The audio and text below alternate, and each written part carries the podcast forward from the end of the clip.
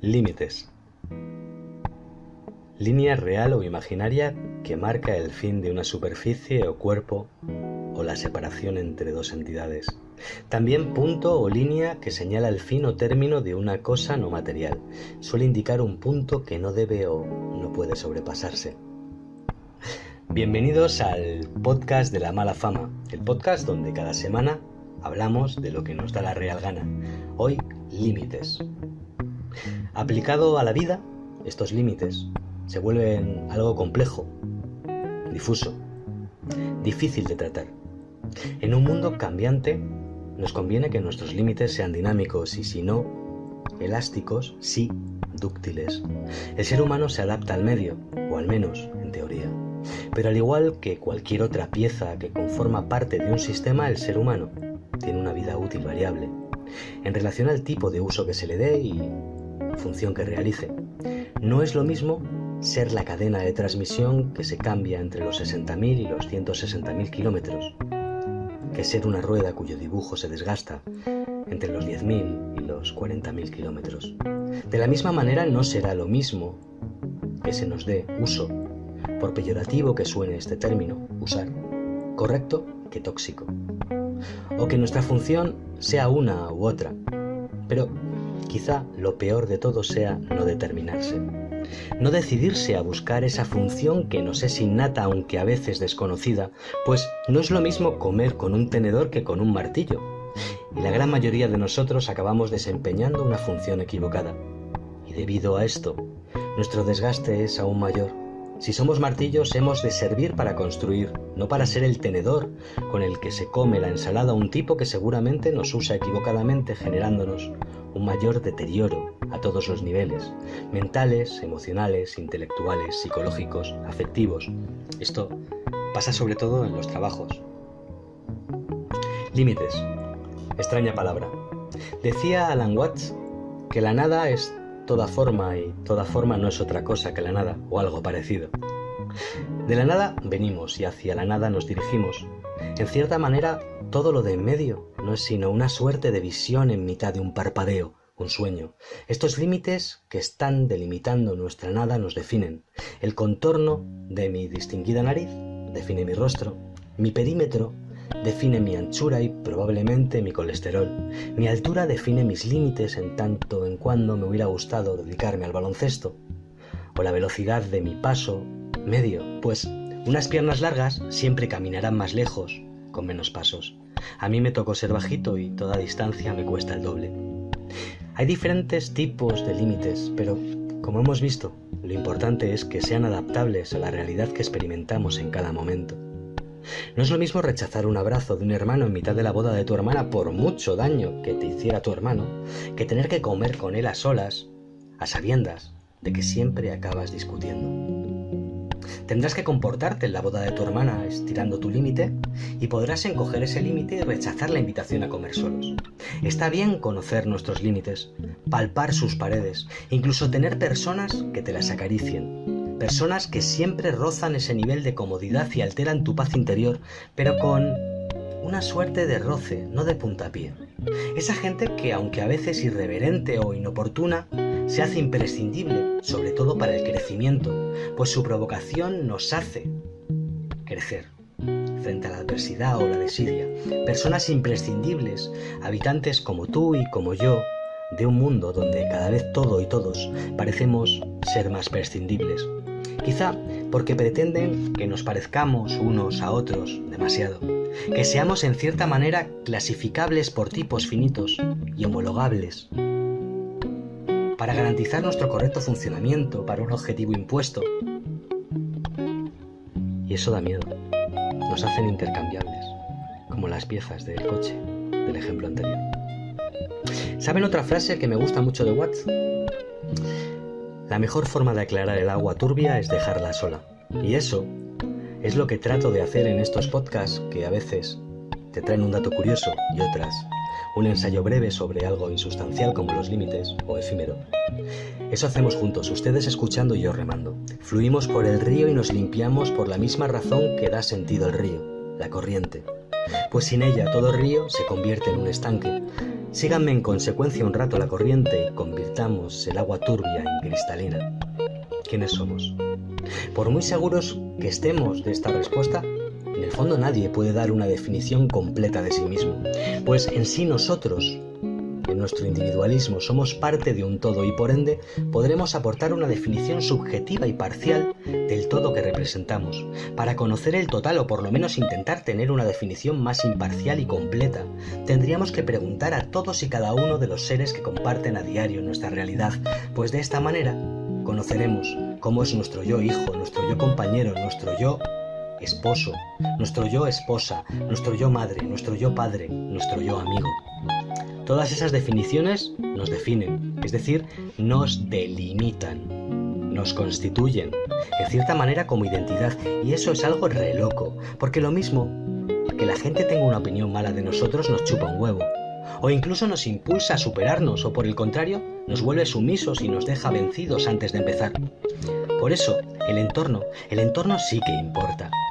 Quiero pensar que ese entorno ahora mismo es una salita tranquila donde hay un sofá cómodo y ustedes me escuchan mientras se toman un té, un café o chupan un matecito. Déjense llevar por la experiencia del podcast. Hablemos de todo, hablemos de nada. Reflexionen acerca de lo dicho, tómenselo con calma. Si lo tienen a bien, muéstrenme sus reflexiones resultantes a modo de comentario al pie si me escuchan en YouTube. Y si lo hacen en Spotify, háganmelo saber vía Twitter. Pero volvamos a lo nuestro, a nuestro asunto. Al final, todo nos delimita. El entorno, la opinión interna, la externa. Pero los límites no solo nos impiden hacer cosas, también nos permiten hacerlas. No olviden que este mundo físico es un mundo de formas. Y lo que tiene forma no puede realizar. Lo que no tiene forma no puede realizar acción alguna. Y esto es algo en lo que pocos se paran a indagar. Si yo limito el movimiento de una pieza, le doto de una función. Pues no es lo mismo un mecanismo con un grado de libertad que con dos o con tres. No sirve para lo mismo una bujía que un cigüeñal, por poner un ejemplo automovilístico. En un ámbito más mundano, no es lo mismo ser de carácter taimado que irascible. Un carácter de mecha corta nos limita para hacer puzzles, pero nos permite trabajar en entornos de venta hostiles con hipercompetencia. Un talante taimado, por su parte, nos permite ser educados y abrir puertas de índole social estableciendo contactos con el entorno.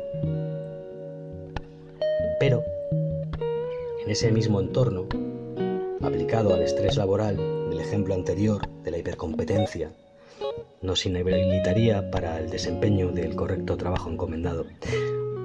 Por un lado, todo nos limita, pero esos límites son definiciones que nos convierten en lo que somos en este mismo instante.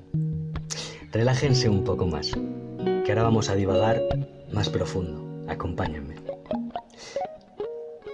El tiempo es cambiante, se mueve, nos determina como caducos efímeros y de esta forma, al igual que nos renovamos celularmente, también nuestros límites, esos que como hemos visto nos definen, cambian.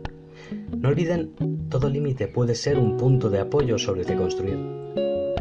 Como todo cambia, nosotros también lo hacemos y al hacerlo nuestras lindes se mueven, dotando a medida que este tiempo pasa, en forma de días, meses, estaciones, años, décadas, momentos abruptos, a nuestra parcelita de conciencia que habita este mundo de un mayor o menor espacio.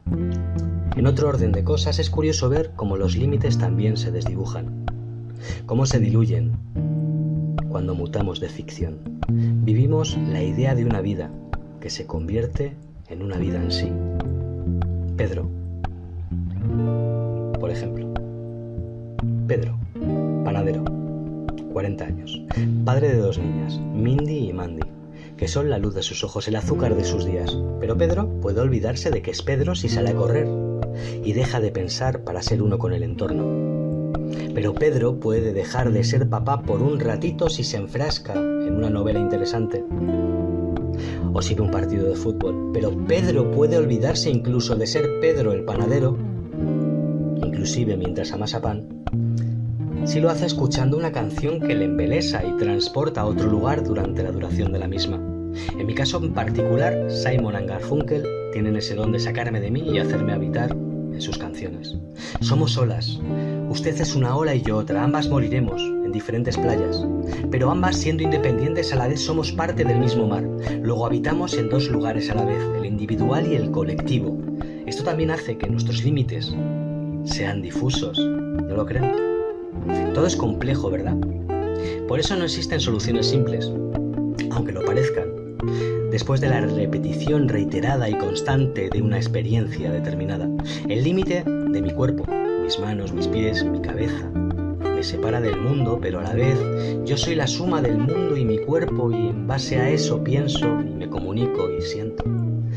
Y luego viene el tiempo y todo lo embarra. Piensen en los recuerdos. ¿Qué son? Un conjunto de datos, narrativas, información, que nos da una idea de lo que fue un suceso, un acto o una persona en el pasado. Todas esas cosas, esas palabras, esas sensaciones limitan lo que fue una visión parcial de algo que siempre va a ser incompleto como un recuerdo. Me gusta la frase, la historia la escriben los vencedores, no los vencidos, porque en ella nos damos cuenta de que lo aprendido es siempre una ficción, algo que en verdad no fue exactamente como se cuenta en los libros, solo cómodo relato del vencedor de una época. Y hablando de comodidad, ¿están ustedes cómodos? ¿Sí? Pues permítanme compartirles un pedacito de párrafo de una novela de Murakami. No diré cuál es para no desvelar ningún misterio de la misma. En nuestra vida imperfecta, las cosas inútiles son en cierta medida necesarias. Si de la imperfecta vida humana desaparecieran todas las cosas inútiles, la vida dejaría de ser incluso imperfecta. ¿Ven? ¿Ven lo que trata de decirnos Haruki Murakami? La vida sería una tragedia, pues la imperfección nos hace humanos. Si todo fuera perfecto, no sería necesario aplicar el sentido común ni reflexionar como hemos hecho hoy. Tampoco empatizar con los demás ni rectificar cuando nos equivocamos. Aspirar a la perfección nos hará progresar, queridos y queridas, pero la perfección en sí es la muerte del progreso. Pues si algo es perfecto, no se puede aspirar a nada más. Ven, ven por qué nuestros límites, aun imperfectos como son, y por mucho que digan los coach de autoayuda, son necesarios, aunque solo sea para superarlos y establecer otros nuevos. En un mundo físico habitado por la forma han de existir límites que nos definan.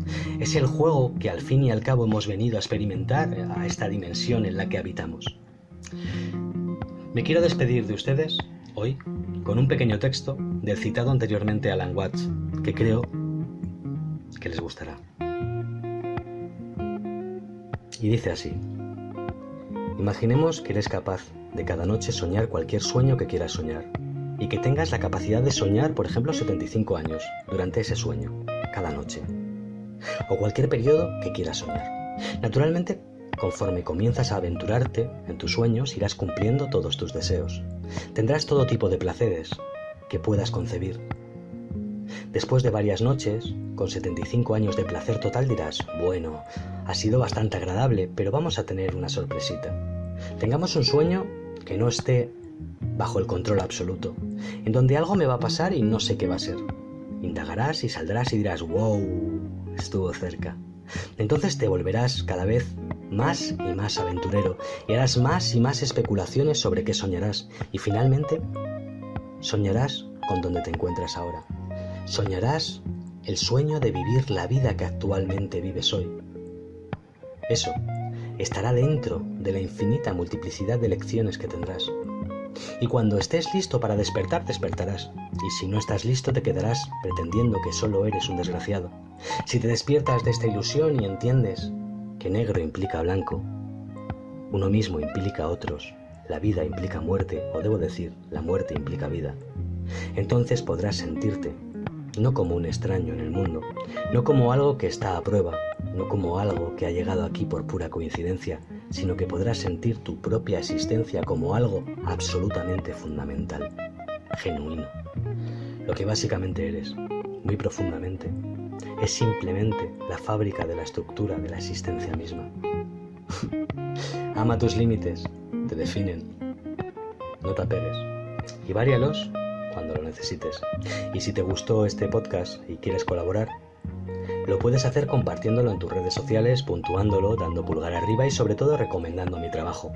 Tienen además mis dos libros a su disposición en la cajita de comentarios si me escuchan en YouTube y si lo hacen desde Spotify pueden encontrarlos a través de mis enlaces en redes sociales.